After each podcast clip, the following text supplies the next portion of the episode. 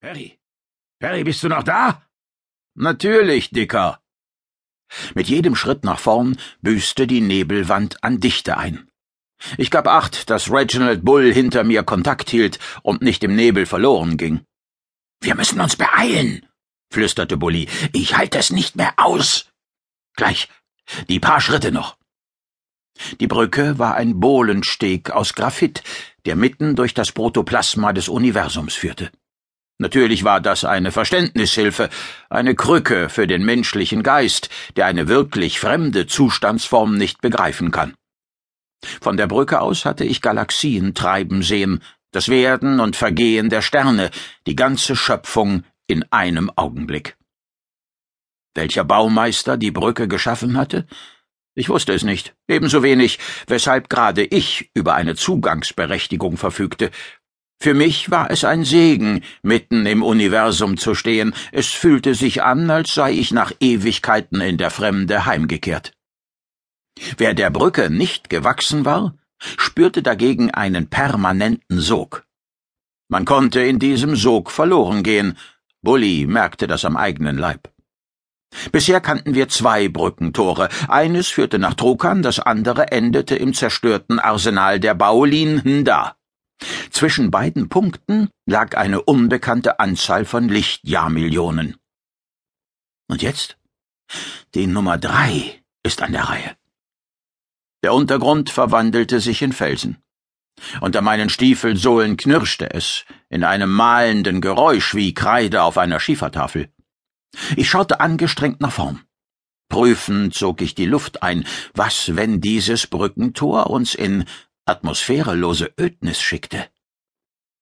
Weniger Sauerstoff, sagte Bully plötzlich. Hier riecht's nach überhaupt nichts. Seine Stimme klang jetzt fester.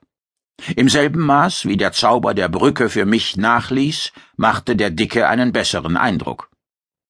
Es wurde kühl. Die Temperatur sank auf einen Wert kurz über dem Gefrierpunkt. Maximal fünf Grad plus, schätzte ich, eher weniger.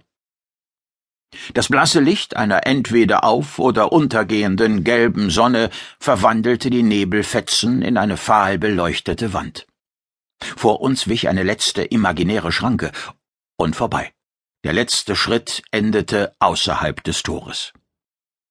Eine wild verwegene Landschaft öffnete sich dem Blick, mit hoher Wahrscheinlichkeit eine unbekannte Zone des Universums.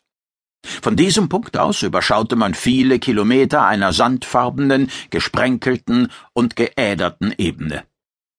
Erstaunlich, sagte Bully. Wo zum Teufel sind wir hier? Ich weiß es nicht. Beim besten Willen nicht. Gesteinsformationen boten einen atemberaubenden Anblick. Es handelte sich um ein faszinierendes Tafelland voller Maserungen und toniger, scharf begrenzter Farbzonen. Ich machte nicht die geringste Bewegung aus. Die Landschaft schien vollständig leer. Es gab keine Bewohner, jedenfalls keine, die sich sehen ließen, und auch keine Anzeichen für den Aufenthalt intelligenter Lebewesen. Langsam drehte ich mich einmal um die Achse. Dabei nahm ich jedes Detail in mich auf. Jede Einzelheit konnte wichtig werden.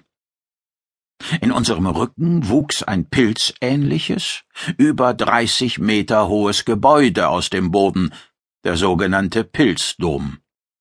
Auf Trokan existierte ein Gebilde, das exakt identisch war. Ein weiteres stand im Arsenal der Baolinen da. Der Eingang zur Brücke in die Unendlichkeit hatte offenbar immer dieselbe Gestalt. Jeder Pilzdom war mit einem Brückentor identisch. Bully brachte es auf den Punkt. Ich frage mich, Perry, was der Pilzdom mitten in dieser Wüste verloren hat. Trokan und das Arsenal, das sind immerhin Orte von einer gewissen Bedeutung, meinetwegen von kosmischer Bedeutung, aber das hier? Der Dom steht sicher nicht aus Zufall an diesem Ort, erwiderte ich.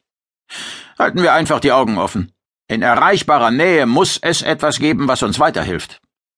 Na ja? und was, wenn man fragen darf?